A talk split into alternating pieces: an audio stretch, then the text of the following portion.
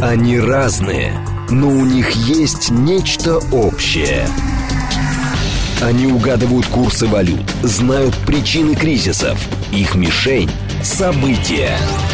Эксперты отвечают на ваши вопросы в программе «Револьвер». Револьвер. Программа предназначена для лиц старше 16 лет. 10.06, столица радиостанции «Говорит Москва». У микрофона Евгения Волгина. Всем доброе утро. Программа «Револьвер». С нами Ростислав Ищенко, президент Центра системного анализа и прогнозирования. Доброе утро, Ростислав. Доброе утро. Наши координаты 7373948, телефон, смски плюс семь девять два пять восемь восемь восемь восемь девять четыре восемь. Телеграмм для ваших сообщений «Говорит МСК Бот». Смотреть можно нас в телеграм-канале «Радио говорит МСК» и в нашей официальной группе ВКонтакте. Пожалуйста, присоединяйтесь. А Дональд Трамп тут заявил о близости Третьей мировой войны из-за политики Джо Байдена. А последние дни это были дни а, речей мировых лидеров.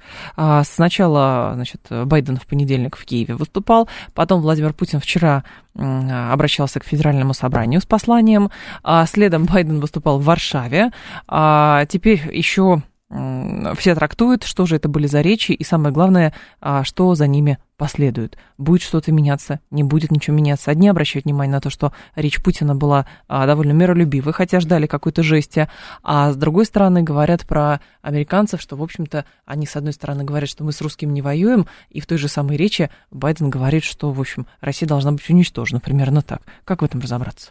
Ну, мы с американцами тоже не воюем, но это не значит, что Америка не должна быть уничтожена. Вот, это, во-первых. Но мы не заявляли, правда, о том, что Америка должна быть уничтожена. Ну, не заявляли, но это не обязательно заявлять, главное делать. А вот э, это, во-первых. Во-вторых, у нас к речам и собственного лидера, и прочих мировых лидеров всегда почему-то относятся с такими же ожиданиями, как к выборам в Соединенных Штатах. Угу. Я, сколько себя помню, так начиная еще с советского народа, значит, за выборами в Соединенных Штатах следили бдительнее, чем за собственными, и всегда, от них, и всегда да. от них ждали чего-то экстраординарного, хоть, э, ну, не знаю, даже, даже советская пропаганда совершенно справедливо рассказывала, что две партии в Соединенных Штатах друг от друга практически ничем не отличаются. Угу. Значит, ну, сейчас не отличаются несколько больше, но все равно э, даже Трамп, который обвиняет Байдена в приближении Третьей мировой войны, будучи президентом, сам ее тоже усиленно приближал. Так что что там, что, что, что там ожидать, не понимаю. Ну, Но не в предвыборный период, поэтому производ... один другого должен... Да. Идет вся конфронтация между двумя государствами. Да, даже я бы уже сказал, что между двумя практически сформированными крупными блоками государств. Угу. Это, в свое время тоже американские лидеры обращались к советскому народу, советские к американскому народу. Значит, некоторые там даже ботинком по трибуне стучали. Ну, это ритуал какой-то или действительно есть, э, у, у них ну, есть полное представление, что вот внутри кто-то что-то такое сделает, и что власть диаметрально противоположную позицию займет ну, по какому-то вопросу. это же никому не мешает, да? Значит, раньше получалось что-то, почему не попробовать еще раз? Угу. По крайней мере, если вы обратитесь к российскому народу с предложением власть поменять, то в Соединенных Штатах вас никто не осудит. А если вы не обратитесь, то спросят, а чего вы не использовали еще этот механизм? Ведь раньше же получалось. Значит, у Путина вообще э, выхода практически другого не было. Надо было обращаться к федеральному собранию, потому что э, когда сообщили, что будет выступление перед федеральным собранием, народ начал выяснять, кому мы войну объявим. А пока не было выступления перед федеральным собранием, да, не было послания там, в прошлом году, народ э, погружался в конспирологические теории, почему не было. Э, ну, да. Самого. То есть тут что не сделай, все равно будут или ожидать чего-нибудь экстраординарного, или говорить, что экстраординарное уже произошло, поэтому даже обращения не было. Хотя, с моей точки зрения, в свое время те самые обращения к федеральному собранию, как и много чего внешнего в российской политической системе, было скопировано с американской во время, так сказать, медового месяца который да. значит, посетил Россию в начале 90-х годов, значит, великой дружбы с Америкой, когда создавалась все время должность генераль... э, государственного секретаря, в Соединенных Штатах это министр иностранных дел, а в России создалась просто должность государственного секретаря. Потом не знали, куда его приспособить, и так первым и последним остался Бурбулис. Угу. Значит, создавался Совет Безопасности, в Соединенных Штатах есть э, Совет национальной безопасности, создавался в России Совбез, хотя ну, были свои собственные в Советском Союзе и, соответственно, органы, да. Да, структуры, которые, в общем дублировали работу всех этих органов. много чего создавалось. Значит, среди прочего, у Соединенных Штатов есть обращение ежегодное президента к Конгрессу, но в России было создано обращение президента к Федеральному собранию. От того же президента обратиться или не обратиться, ничего абсолютно не изменится. Значит, ну, есть такая традиция, ну, пишут речь, он ее произносит, подводит какие-то итоги значит, заявляет о каких-то там э, намерениях и планах. В принципе, то же самое бывает во время его больших пресс-конференций. Угу. То же самое бывает, когда там Путин пишет какую-то статью. Это, в принципе, то же самое. То же самое обращение к Федеральному собранию, только оно имеет более, кстати, э, э, ну, широкую аудиторию, потому что если формально считать, то обращение к Федеральному собранию это вообще обращение к, к двум палатам парламента. Что там делают министр, там, представитель общественности и так далее, вообще не понимаю. Значит, то есть это превращается в шоу просто. Значит, а э, статья президента, опубликованная в э, прессе, это уже обращение ко всему народу. Или там большая пресс-конференция, это обращение ко всему народу. Или просто механизм, как обращение к народу, механизм есть тоже такой. То есть механизмов озвучивания позиции исполнительной власти масса. Значит, это только один из них. Значит, и поскольку там, в законе записано, что это обращение должно происходить ежегодно там, и так далее, ты хочешь, не хочешь, обращайся. Хотя, я думаю, что проще было бы поменять закон. Значит, и не, не э, трудиться ежегодно над посланием. Потому что есть иногда, год может случиться, да, такой динамичный, надо и три раза выступить. А может случиться пять лет, когда можно и ни разу не выступить. Но все равно, исходя из э, сказанных речей, э, это же, в общем-то, можно рассматривать как некий ориентир того, как будет э, строиться политика такого, того или иного государства в отношении своего там бывшего партнера и ныне противника. Ну, скажите, пожалуйста, что вы нового узнали из речи Байдена? Что Соединенные Штаты нас не любят и хотят уничтожить? Ну, сдавайся, русский солдат, что тебе там ну, что-нибудь ну, будет, да, ну, хорошее. Хорошо, да. Булка, балалайка да, и да, что-нибудь да. еще, да. да. Да, русские, давайте поменяйте власть, и будет вам счастье. Это, это первый раз говорится, да? Потому что давайте возьмем речь Путина. Вы не знали, что у нас конфронтация с Соединенными Штатами, вы не знали, что у нас идет война на Украине, Значит, вы не знали, что это будет продолжаться до победного конца. Ну, хочется артикуляции со стороны власти, даже, чтобы это даже, не выглядело... Кстати, как... даже о том, что мы будем отодвигать линию фронта да. до, э, до тех пор, пока снаряды не будут падать на нашу территорию. Наши власти уже говорили, и уже тогда у меня возникал вопрос. Мы линию фронта отодвинули до Херсона, но теперь Херсон наша территория, мы отодвигаем линию фронта дальше. Но так ее можно двигать до Ла-Манша вообще-то. Присоединили очередную территорию, включили в состав России, и на нее опять падают снаряды. Значит, можно двигать линию фронта дальше, без, до бесконечности. То есть вот. с, океана, то, с океана то никто стрелять не будет, понятно. Да, то, то, есть, то есть, в принципе, э, даже вот это заявление, да, пусть оно официально, пусть оно даже исходит от президента, оно ведь даже не указывает границы, до которых будет двигаться армия. Это то есть это, опять-таки, это абстракция, мы, мы по ходу дела мы решим. И тут я полностью согласен, потому что я уже когда-то говорил, что нам, ну, оптимально, да, это как минимум уничтожить полностью украинскую государственность, чтобы них о ней вообще никто не вспоминал. Но это не решает главную проблему, это не решает проблему противостояния с Соединенными Штатами. И поэтому мы не можем сказать, что уничтожив украинскую государственность, мы прекратим военные действия. Угу. Значит, и что мы перестанем куда-то двигаться, соответственно. Точно так же мы не можем сказать, что мы будем продолжать военные действия до уничтожения украинской государственности. Потому что если завтра Соединенные Штаты выступят с инициативой компромиссного мира, который реально будет учитывать наши интересы и безопасности, мы никуда не денемся, мы такой компромиссный мир подпишем. Думаете? Абсолютно уверен, потому что мы сами заявляли о том, что нам мы воюем не против кого-то, мы воюем за что-то, мы воюем за свою безопасность. Если интерес, озвученные нами интересы нашей безопасности учитываются в предложении компромиссного мира, мы не можем нести за стол переговоров. Мы просто вынуждены это делать. Это первое. Второе, я уже тоже говорил, что есть, есть механизмы расширения э, противостояния, угу. да, которые нас совершенно не устраивают. Мы не хотим воевать до ядерной войны. И мы не хотим воевать до европейской войны, потому что это просто опасно. Значит, соответственно, есть условия, при которых мы все равно сядем за стол переговоров. Это надо понимать. Значит, поэтому э, мы, мы, мы ничего ровно счету не поменяли сейчас вот этим выступлением, да, угу. и даже заявлением, что мы будем отодвигать линию фронта до тех пор, пока будут тут дадите ракеты 500 километров, мы на 500 километров отодвинем. Извините, у них есть ракеты, которые летят на тысячу. Ну да. Ну да, а кто по Энгельсу стрелял? Украинцы, да, это э, самая бывшая советская ракета, модернизированная при помощи американцев, которая уже летит на тысячи километров.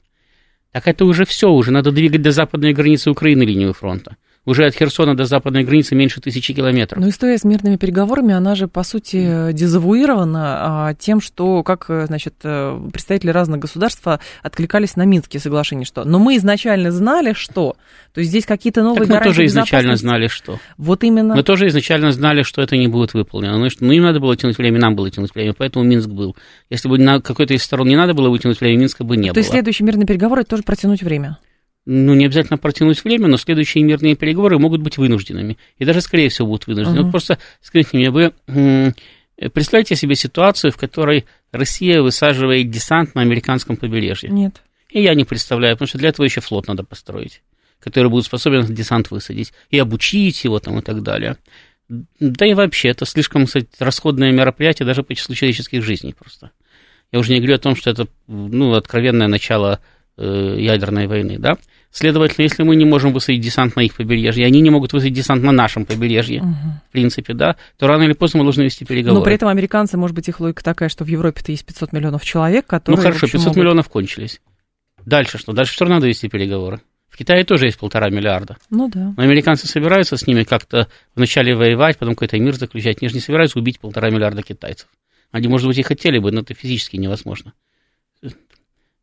Соответственно, рано или, рано или поздно мы все равно выходим на тему, на тему переговоров. Вот, а это же вспоминается как раз слова генерала Лебедя. Я думаю, что вы помните, в одном из интервью он сказал, что любое противостояние силовое оканчивается мирным, пере, мирным э, договором. Совершенно ну и тогда зачем нужны вот эти вот э, бесконечные жертвы с обе, со всех сторон?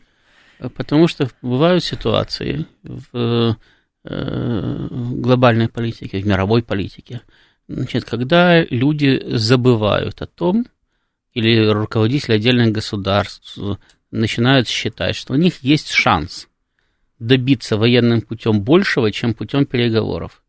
Значит, тогда вы их убеждаете, не убеждаете, угу. что лучше договариваться. Они с вами просто договариваться не будут. Что, собственно, Соединенные Штаты все время и сказали и нам, и Китаю. А договариваться мы с вами не будем. И тогда с ними надо вести войну либо до тех пор, пока они не будут уничтожены, ну, допустим, гитлеровскую Германию мы могли уничтожить. Поэтому поставили такую цель, и мы ее выполнили. Либо же до тех пор, пока мы не будем вынуждены сесть за стол переговоров. Или, то есть, их не вынудим, или сами не будем вынуждены. Так вот, мы военным путем, военным путем уничтожить Соединенные Штаты не можем. Но мы можем уничтожить Соединенные Штаты так же, как они пытаются уничтожить нас. При помощи э, финансово-экономических, информационных, э, э, социальных механизмов и так далее. И если мы поставим такую цель, то тогда мы будем находиться, в принципе, в равных условиях, потому что они такую цель уничтожить Россию официально задекларировали. Угу. Вот, а мы официально задекларировали цель добиться собственной безопасности, гарантии собственной безопасности. Поэтому я вам и говорю, что наша цель не предполагает каких-то там длительных военных действий, а их цель предполагает. Поэтому вот если бы сейчас во время вот этой вот э, э президентской речи Путин бы сказал, вы знаете, дорогие друзья. Ну, э, мы пытались сделать э, все возможное, но вот так сложилось, что американцы заявили э, значит, официальной целью наше уничтожение. Поэтому мы тоже будем воевать до тех пор, пока не наступит их полная и безоговорочная капитуляция, как 9 мая. Значит, тогда я могу сказать, что что-то изменилось в нашем позиционировании. Угу. Так мы просто еще раз артикулировали свою позицию, мы подчеркнули, что мы от нее не отступим что мы будем биться до конца, но конец предполагает гарантии безопасности. А гарантии безопасности нам должен, нам, нам должен дать живой враг, с которым мы сейчас воюем. То есть мы собираемся довести его до такого состояния э, при помощи военных действий, когда он готов будет дать нам гарантии безопасности. Но опять-таки Соединенные Штаты могут решить, что лучше пойти да. на, не на мир, а на перемирие и дать гарантии безопасности раньше, которые нас вроде бы устроят, а потом этот мир в очередной раз нарушить. Угу. Такой же вариант тоже возможен. Конечно. Ну вот, поэтому говорю, если мы находились перед бесконечным окном возможностей, заключить мир раньше, заключить мир позже, заключить мир до уничтожения Украины, заключить мир после уничтожения Украины, заключить мир в момент уничтожения Украины, то мы перед этим окном возможностей сейчас и находимся. И я, честно говоря, не удивлен, потому что Путин, как квалифицированный политик, он старается окно возможностей не уменьшать, а расширять. Потому что чем больше вариант, чем больше у вас возможностей, тем больше у вас вариантов, тем сильнее вы в данный момент. Чем у вас меньше вариантов, тем вы слабее в данный момент. Потому что если я знаю, что из всех, из всего диапазона вариантов вы можете выбрать только одну узенькую тропинку, угу которой вы обязательно побежите, то вот на этой тропинке вас и будет ждать засада. Я правильно понимаю, что, видимо, спустя год после начала специальной военной операции определенным образом были сделаны выводы, а, потому что а, мы в свое время недооценили ситуацию на Украине по варианту помощи, по варианту готовности Украины, по тому, а, как готовы встретить на Украине российского солдата и так далее. Это эти выводы были сделаны через где-то недели две или даже раньше, через несколько дней после начала спецоперации. Да. Потому что тогда начался длительный цикл переговоров, которые, опять-таки, ни к чему не вели, и было понятно, что ни к чему не приведут, значит, которые были призваны э, обеспечить нашим войскам спокойную перегруппировку. И войска ушли, спокойно ушли с севера Украины, спокойно перегруппировались в район Донбасса там, и так далее, и там уже приступили к более-менее активным боевым действиям. Здесь еще раз подчеркиваю, я вам уже об этом когда-то говорил, если вы вспомните там, апрельские, майские дни 2022 угу. года, то отступающую из, из северных районов Украины российскую армию никто не преследовал, никто не пытался как-то на нее там наседать там, и так далее. Войска просто спокойно снялись и спокойно ушли. Значит, этого надо было добиться. Значит, этого можно было, бы доби- можно было добиваться военным путем, но без гарантии результата, и понятно, что это было бы более серьезное кровопролитие. Это можно было добиваться политическим путем. Мы добились политическим путем, мы объявили переговоры, мы начали эти переговоры, под шумок переговоров мы войска вывели, потом мы добились еще и того, что наш противник эти переговоры и сорвал. И теперь они во всем виноваты, а мы ни при чем, мы мира хотели. Вот. Ну, а кого мы в этом убеждаем, что мы не виноваты, мы мира хотели? Вот как а хотя, бы, раз... хотя бы даже самих себя. Вы понимаете, э, что вот если мы просто будем постоянно собственному народу говорить, ребята, ну, вообще-то там, нам там, на мир, на все остальное наплевать, мы вот решаем, значит, проблемы там, даже собственной безопасности российской, mm-hmm. да, ну, решаем это там предельно цинично, так как все поступают. То есть мы ничем не, не отличаемся от других. Понятно. Тогда э, вопрос будет возникать, слушайте, а за что мы умираем, да, кому это надо? Ну, если мы все одинаковые, да, то за что? Поэтому всегда любая страна, когда она воюет, да, раньше говорили, с нами Бог. Сейчас говорят, мы лучше. Ну, наше светлое будущее лучше, чем их светлое будущее. И это правда, потому что наше светлое будущее – это наше светлое будущее, а их светлое будущее – это не наше светлое будущее. Поэтому мы воюем за свое. Значит, но, повторяю, люди привыкли к тому, что они выше э, циничных меркантильных соображений. Они хотят какого-то всеобщего счастья для человечества. Поэтому мы говорим, американцы неправильно понимают, как надо жить. Живут они плохо, по-свински. А мы знаем лучше, как надо жить. Так. Поэтому мы-то человечеству несем счастье, а они-то со своей гегемонией человечеству несут только гегемонию. Но, наша, гегемо... наша гегемония лучше, чем американская гегемония. Но если... Это правда, для нас она лучше. Я понимаю, но mm. здесь же и можно как раз обратиться тоже к словам Путина вчерашним, что это Запад развязал войну, а мы силовым образом пытаемся ее прекратить. Но если у нас описано в послании примерное понимание того, как жить на ближайший год, может быть, два, но как бы проблема в том, что нет горизонтов на 10, на 20, на 30 лет вперед, их нет. Подождите, если послание ежегодное, что в, сегодняшнем послании надо писать горизонты на 10 лет. То Оно же все равно ежегодное. То есть от... Ну, вы хотите ежегодно слушать, но вам будут ежегодно писать горизонты на год. Ну, подождите, если вот э, мы с вами еженедельно здесь встречаемся, да? да? Ну, представьте себе, что каждую неделю мы будем беседовать о том, о горизонтах на сто лет вперед. Нас скоро слушать перестанут. Потому что, когда мы обсуждаем актуальные значит, события этой недели, это понятно. Короче, день прожили, вот. слава богу. Да, а если, а если президент да, будет вот каждый раз на 10 лет вперед? Так подождите, там выбор это президент у нас каждые 6 лет. Ну, да. Через 6 лет может быть другой президент с другой программой. Причем здесь десятилетние планы? Нет, ну подождите, в послании разве как раз не было обозначено, что конфронтация с Западом это надолго? Да, это надолго, но подождите, если бы там были бы расписаны конкретные планы значит, наших действий там, на десятилетия, да, то тогда, значит, э, э, возник... как никогда нет, нет, нет, тогда, нет, тогда, тогда бы возник бы вопрос. Значит, э, ну хорошо, а если, допустим, вот у нас там пройдут выборы, и власть изменится, и у нее будут другие взгляды, она же не может тогда эту же программу принимать. Ну, понятно. Вот. Значит, соответственно, в таком случае просто вот эти вот, так сказать, планы, да, это благие пожелания, потому что потом приходит новый парламент, приходит новый президент, они принимают новые законы, принимают новые решения, и планы соответствующим образом меняются. Правда, mm-hmm. правда. Поэтому, а зачем же говорить о том, что может поменяться? А зачем мы приостановили свое участие в ДСНВ? Ну, это нормальная реакция. Мы же мы, там, по-моему, четко объяснено. Американцы, э, значит, э, пытались продолжать посещать с инспекциями наши объекты, да. по которым при их же помощи наносились удары. Настаивали причем на этом. Да, ну мы приостановили свое участие в этом деле. Более того, значит, судя по тому, что Путин э, потребовал подготовить э, ядерные испытания, быть готовыми провести ядерные испытания, как только пройдут их американцы, Значит, у нас есть информация о том, что американцы готовят новые ядерные испытания.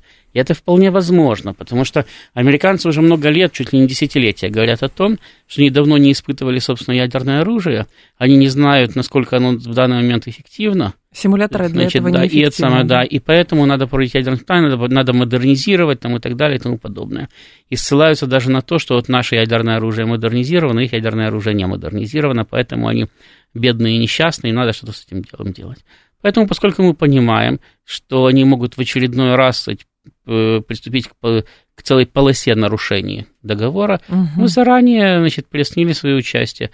Будут их нарушения, значит, соответственно, мы определенные положения договора выполнять не будем. Не будет с их стороны нарушений.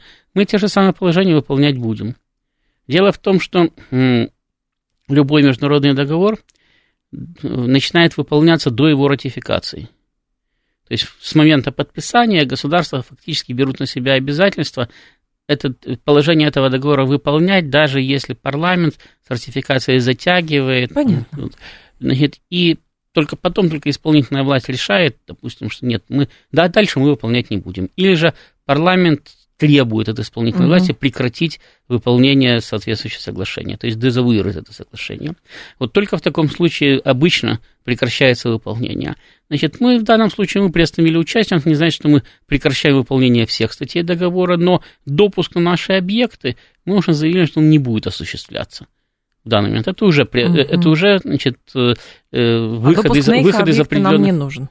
А на, на, на их объекты они нас давно не пускали и так. Ну, это правда. Там ссылались и на коронавирус, да. и на все на свете. Ну, вот мы их, правда, тоже уже на свои объекты давно не пускали. Но теперь им просто официально сказали, что и не будем. Ну, это, в общем-то, декларация, потому что, с одной стороны, помните, когда американцы выходили из договора о ракетах средней и меньшей дальности, мы пытались все это представить так, что, ну, мы, в общем, ничего страшного не происходит, ну, ладно, они это делают, они Россию обвиняют, ну, и, в общем, ничего такого.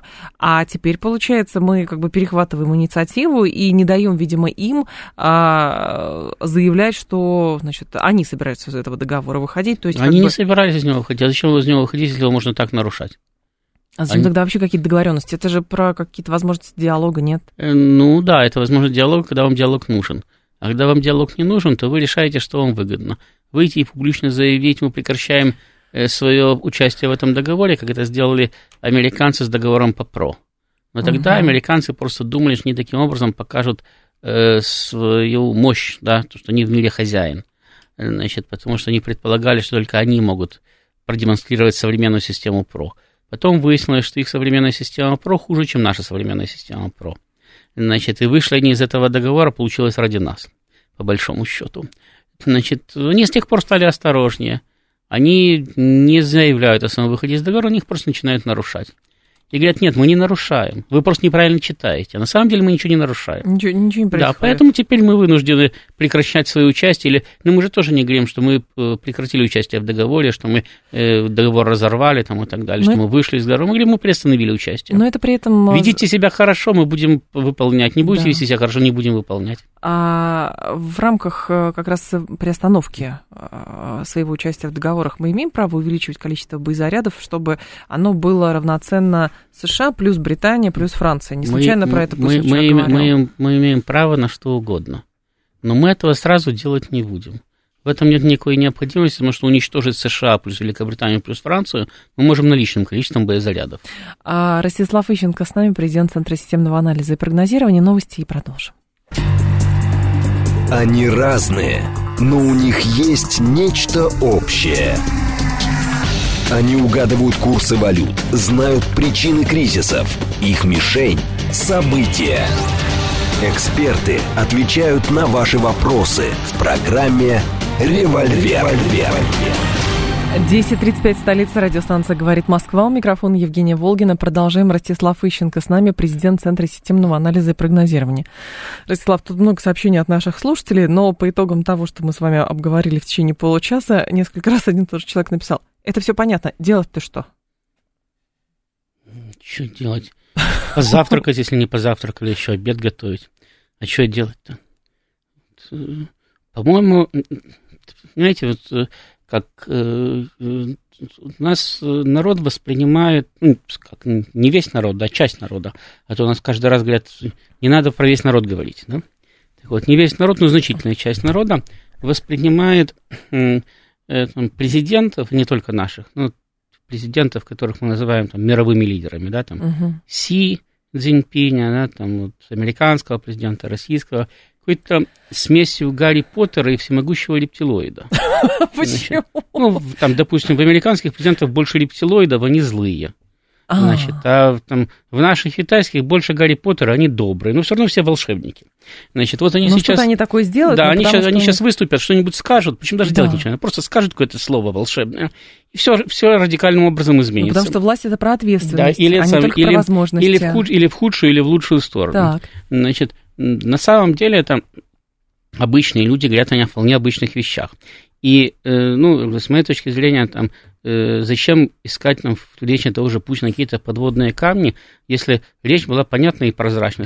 Страна воюет, но в стране все стабильно, и мы будем стараться эту же стабильность выдерживать, потому что именно это для нас важно. Так. И это правильно, потому что чем у вас стабильнее ситуация, тем меньше, извините, колбасит народ от того, что происходит за пределами государства. Угу. Значит, э, чем меньше народ обращает внимание на всякие проблемы и издержки, тем устойчивее государство, и тем больше оно может себе, и тем дольше оно позволит себе может Это вести была... Э, боевые действия, и тем упорнее там и так далее. Значит, потому что у нас, что Российская империя, что Советский Союз развалились в силу нетерпеливости народа, который в первый раз значит, хотел немедленно эти самые земля крестьянам, мир народам, да, да еще и завода рабочим, значит, и, как водится, ничего не получил. Ни земли, ни заводов, ни мира. Значит, второй раз он хотел, чтобы немедленно в Советском Союзе было все как на Западе, причем, чтобы для этого не надо было даже работать как на Западе. Значит, вот, и опять-таки ничего не получил. Значит, а потерял то, что у него было. Именно вот люди это, наученные, я, я говорю, вот это, это вот э, желание, значит, э, каким-то образом, значит, получить чудо, да, вот сейчас придет какой-то политик, ответственный, как вы говорите, и совершит чудо, и всем будет хорошо.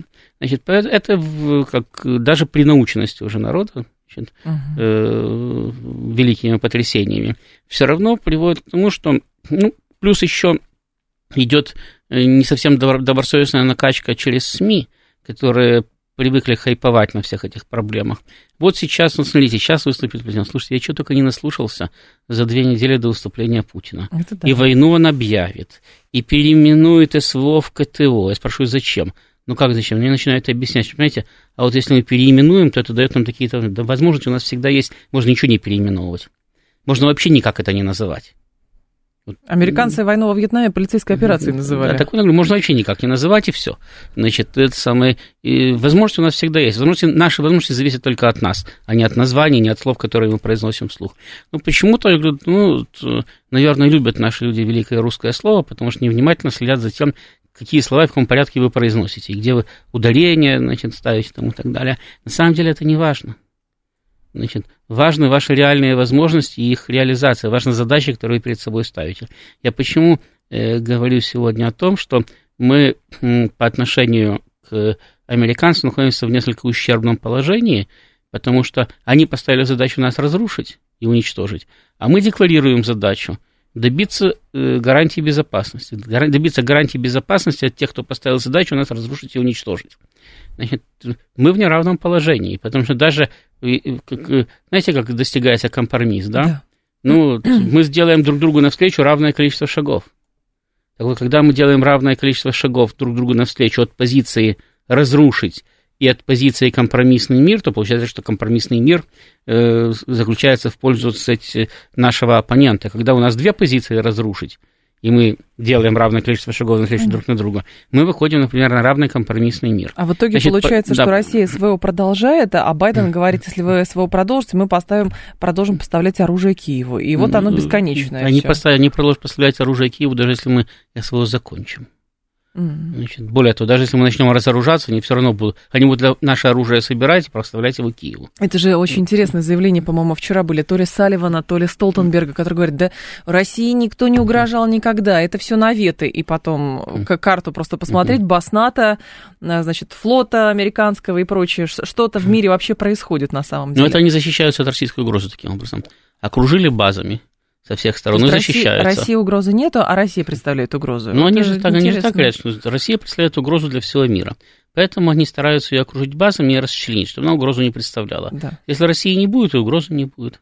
Тогда они найдут другую угрозу. Ну, китайцы, да. Ну да. Под... С китайцами же очень интересно получилось этот диалог. Э, я думаю, что вы тоже видели, да? Глава канцелярии комиссии ЦК Компартии Китая по иностранным делам спросил руководитель дипломатии Евросоюза Жозепа Барреля во время неформальной беседы в Мюнхене, почему его страна не должна поставлять оружие России, если ЕС снабжает им Украину. Об этом Барель рассказал на пресс-конференции в НАТО. Он спросил, почему тебя беспокоит то, что я могу дать оружие России, если ты даешь оружие Украине? Мне пришлось объяснить объяснить ему большую разницу. Это рассказать, другое. какую угрозу несет нам война на Украине, добавил глава дипломатии Евросоюза. Ну, то есть, как бы вот, ну, мир это война, война это мир, вот свобода, ну, рабство, рабство, свобода. Э, совершенно Когда-то я э, говорил о том, что э, у украинской дипломатии всегда была ущербная позиция, потому что когда они, значит, начинали переговоры, они говорили так, значит, вот, вот условия, на которых мы должны заключить соглашение. Кто-нибудь говорит, подождите, эти условия нас не устраивают, они говорили, так подождите, это нас устраивают условия. Да, поэтому поэтому на этих условиях мы должны заключить соглашение. Ну так вот, я э, не знаю, но они за, за это время научили европейцев плохому. То есть теперь те говорят точно так же. Вот условия, европейцы, американцы, да. вот условия, которые нас устраивают, и поэтому мы на них должны защитить. А другая часть мира не согласна, э, не, не это, важно. Да, это не важно, да, это не важно, вы несете нам угрозу. Если вы не согласны, вы несете нам угрозу. Потому что вот условия, которые нас устраивают, и, и это условия, на которых мы должны заключить соглашение. Они и раньше к этому стремились. И стремиться заключить соглашение на своих условиях, это неприступно. Мы тоже стремимся заключить соглашение на максимально благоприятных для нас условиях. Но никто же никогда не говорит, что, извините, вот единственные условия, которые меня устраивают, все, если, други, если вы предлагаете другим, вообще не будем вести переговоры. Собственно, переговоры, они потому и начинаются, что приходят люди с полярными позициями и да. пытаются их свести в одну. То есть они пытаются найти что-то общее и свести две полярные позиции в одну. Это, э, так выстраиваются взаимоотношения и внутри государства, и внутри семьи, и так взаимоотношения выстраиваются на межгосударственном уровне. Значит, либо вы договорились, либо вы не договорились и разбежались. Но если там в семье вы можете просто развестись, то государства будут воевать. Угу. Значит, так, э, неважно в какой форме. Значит, в той, в какой мы сейчас воюем, значит, в информационно-психологической, в политической, там, финансово-экономической, или будет в форме горячей войны, но будет все равно война, это будет война на, самое, на уничтожение. Вот. Так вот, э, мы сейчас ведем войну на уничтожение, и неплохо было бы уже самим себе в этом признаться. Потому, и опять-таки не в последнюю очередь потому, что наш народ придает большое значение словам. И когда мы говорим, это не война, это спецоперация, и с Соединенными Штатами мы не воюем, мы против Запада мы не выступаем, это они на нас, против нас выступают. Нет, мы тоже воюем, потому что если mm-hmm. на нас напали, как это мы не мы что, не защищаемся? Ну, то есть они с нами воюют, а мы не защищаемся, да? Мы говорим, что они развязали, а мы силовым образом это прекращаем. Ну, правильно. Ну, прекращение войны силовым образом – это есть ведение войны. Просто я почему об этом говорю? Вот мы э, применяем эти эвфемизмы, да, значит, народ тут же начинает э, искать, чем эвфемизм отличается от э, нормального термина. Им сказали СВО, они придумали 25 причин или 250 причин, которыми СВО отличается от э, войны. И значит, уголовное дело еще заодно можно да, пугать уголовным значит, делом за то, что ты не так это называешь. Да, там им сейчас они придумали КТО, да, говорят, вот сейчас поменяют СВО на КТО. Я прочитал такие интересные дискуссии по поводу того, чем это отличается, какие это дает преимущества или наоборот там, и так далее. Но это все еще хотя, с хотя, года пошло. Хотя, повторяю, на самом деле, значит, все преимущества лежат в кармане. Надо их только доставать и выкладывать на стол. Все. Значит, поэтому э, у нас в нашей кстати, культуре, в том числе в нашей политической культуре, термины очень важны. Если мы применяем термин, который не совсем корректно описывает действительность, то и народ не совсем корректно эту действительность воспринимает. А потом начинаются вопросы, а почему так долго, а почему так сложно и так далее. Одно дело, когда мы воюем с Западом, тогда понятно, почему так долго и почему так сложно. Ну, это, знаете, есть такая... А другое дело, когда мы ведем СВО на Украине. Есть такая теория, что если ты взрыв обзовешь хлопком, значит, это будет меньшее воздействие на умы человека, он не будет так беспокоиться на эту тему, потому что хлопок это хлопнуло, а взрыв это взорвался. Вот, ну, примерно это такая было, логика. Это было хорошо, да, когда писали письма на деревню дедушки. И когда в Пскове смутно представляли себе, что происходит в Рязани. Угу. Значит, но в нынешнем мире, когда э, не только информация, э, но и видеоконтент передается в режиме реального времени, да, как ни называй, а все прекрасно знают, что где происходит. И наоборот, когда ты начинаешь применять эвфемизмы, то и человек видит, что это эвфемизм, угу. то начинается подозрение, зачем ты это делаешь. Когда он не понимает, что это эфемизм, он начинает искать объяснение, значит, почему такое слово, а не такое То слово. То есть это слово начнет, в общем-то, работать. Знаете, я, я прочитала буквально вчера у публициста Альшанского, он разбирал, что в американской речи очень много мотивационной риторики, вот это «А, «благослови вас Бог», «мы скажем нет», «мы протянем руку», «мечта», «надежда», «вера», «свобода», «деньги» и так далее. Говорит, а у нас вечное совещание отраслевой бюрократии. Mm-hmm. Ну, то есть вот Давайте мы разберем, передадим поручения, проследим за целевым использованием федерального бюджета, выполнение уклонного повышения стабильного функционирования, ну и прочее, прочее, прочее. Да, это, это, это святая истинная правда. Вот. Мы зачастую как произносим большой сказать, букет слов, за которыми пустота находится. То есть она, они на самом деле ничего не описывают. То есть не, они никак не описывают реальную действительность. Еще раз говорю, если мы э, заявляем, что да, мы э, тоже ведем войну на уничтожение своего противника, не потому что мы хотим его уничтожить, потому что он хочет уничтожить нас. Значит, пусть откажется от своих намерений, мы откажемся от своих. Тогда, ну, тогда у нас есть равная позиция. Помните, когда-то э, американцы еще где-то при Никсоне или чуть позже, ну, по-моему, еще при Никсоне, да, они м, приняли такую позицию. Они нам все время говорили, ну, вы знаете, надо пойти на уступки в ходе переговоров, потому что вам-то все равно, вы себя на политбюро решили и подписали, угу. а нам же надо убедить Конгресс. А в Конгрессе у нас сидят независимые депутаты, они как пристанут с ножом в горло, мы должны каждому что-то дать. Значит, таким образом пытались выбивать, иногда успешно пытались выбивать уступки из советских делегаций. Значит, до тех пор, пока мы тоже не стали говорить, вы знаете, у нас же тоже парламент ратифицирует все. У нас и парламент поэтому, не место для дискуссии. Да, и поэтому, и поэтому, ну... и поэтому, надо, поэтому надо нашим парламентариям тоже что-то дать, а то иначе они не ратифицируют, не проголосуют. Тогда этот аргумент ушел из американской риторики, и тогда стали придумывать другие. И стали говорить, ой, вот это демократично, это не демократично, Понятно. там, это так, это сяк. Сейчас э, нам плевать на демократично и недемократично, этот аргумент тоже уходит. Они вот э, там в э, своей внутренней риторике, я имею в виду в, во внутренней риторике НАТО, Европейского Союза, там, э, американских друзей вроде Украины, они этот аргумент применяют, но в переговорах с нами они его уже не применяют. Они нам говорят совершенно открыто, там, давайте вы прекратите воевать, да, там, или давайте вот вы сейчас... Но мы оружие будем поставлять. Да, давайте вы сейчас оставите себе э, там четыре области, там, и два региона, которые до этого заняли, значит, и все, и мы закроем на это глаза, мы не будем их признавать угу. вашими, но мы не будем по этому поводу там особенно Ну, правда, в Николаеве и Одессе вот. весь флот НАТО сконцентрируется, да, но, но это ничего не значит, это ничего не значит абсолютно. Да, весь не сконцентрируется, потому что там места для него нет, он ну, хорошо, большой. То, то, что вот. уместится, да, то, что уместится, но он там появится. Да, да, ну вот, ну это самое, ну, а дальше будем как, э, а дальше будем как раньше было, только мы вот эту Украину мы сохраним себе, а это уж так и быть забирайте. Значит, э, то есть они переходят к вполне, так сказать, меркантильному торгу.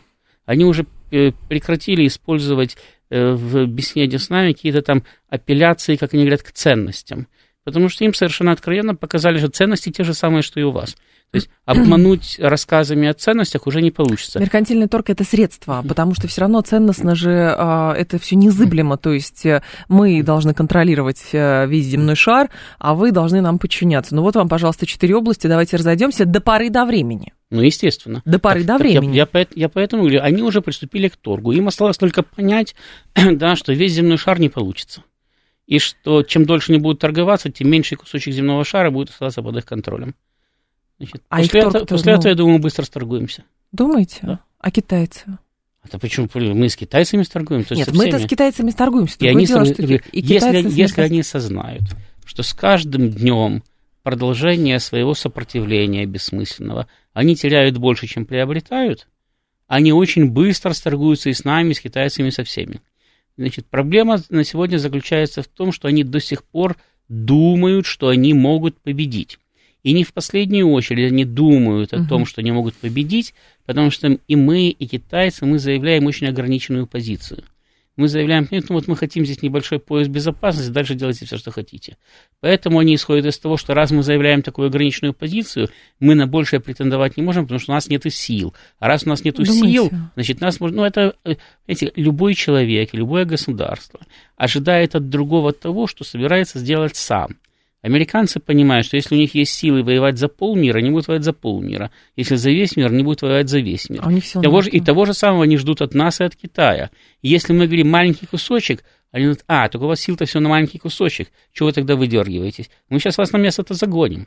А угу. потом очень удивляются. Говорят, оп, посмотрите, оказывается, все не так просто было, как нам казалось. Но это будет потом, и потом уже отступать поздно. Потому что они уже в эту, кстати, войну э, встряли по самые уши. Значит, поэтому лучше, учитывая, что они перешли с нами э, во вполне практичный разговор, да, с языка ценностей, на язык давайте поторгуемся, сколько вы там хотите. А мы хотим торга. Вот, э, значит, вот послушайте, а как мы иначе договоримся? Без торга ничего не получается.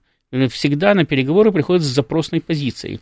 Если мы придем с, ну, если понятно, мы придем после с позицией... Второй мировой войны тоже был торг, очевидно. Если, если да. мы придем с позиции, нам надо только вот это и больше ничего, угу. нам все равно скажут, надо что-то уступить. Поэтому лучше приходить с позиции, мы хотим и это, и это, и это, и это, понимая, что вот это мы можем уступить. Да, но здесь же возникает еще другой момент. А, риски внутри того или иного государства, которое участвует в торге, с учетом того, что внутри а, сочтут, что государство недостаточно сторговалось хорошо. Внутри сочтут все, что сочтет нужным государство.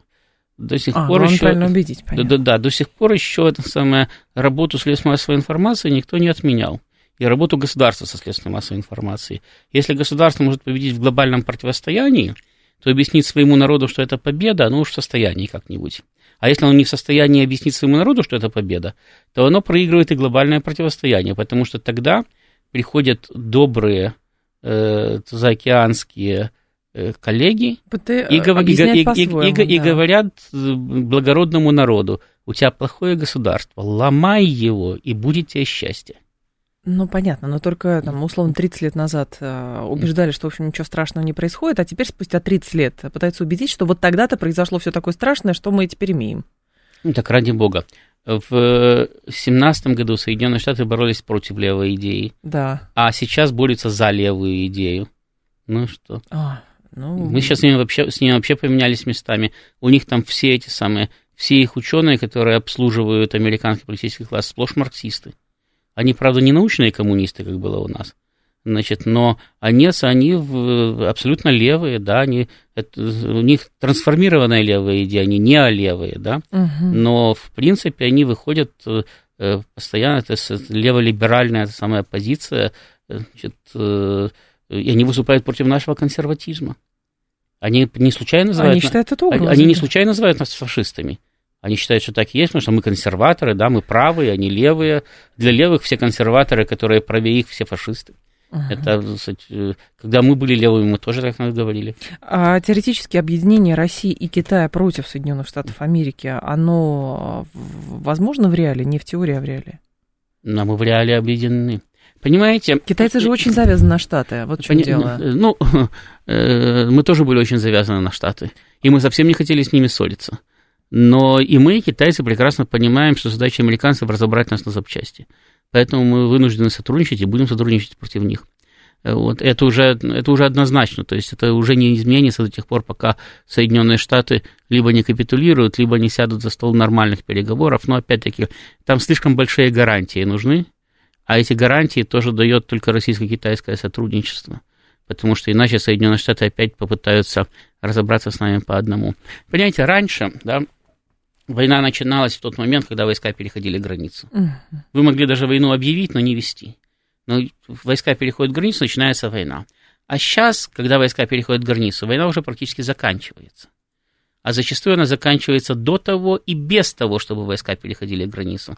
Сейчас война идет постоянно. То есть война сейчас ведется в политическом, информационном пространстве, и именно там она выигрывается. В армии сейчас это ночной сторож. Она не дает ограбить ваш э, самый амбар.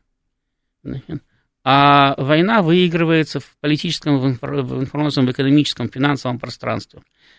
Поэтому, когда, когда мы говорим, допустим, о нашем союзе с Китаем, значит, у нас многие говорят, вот, а бумаги, где мы там какие-нибудь бумаги мы подписали? Бумаги подписывать нет никакой необходимости, потому что все прекрасно понимают, что любой союз будет прекращен или разорван в тот момент, когда он станет невыгоден.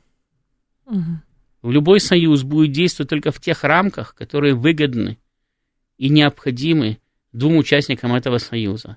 Я когда-то уже говорил, повторю, вот в, э, при подготовке к Первой мировой войны государства-участники разных военных блоков заключали обязывающие соглашения и подписывали военные конвенции, в которых было прописано вплоть до последней дивизии, сколько, в какой период на каком фронте государство должно выставить войск.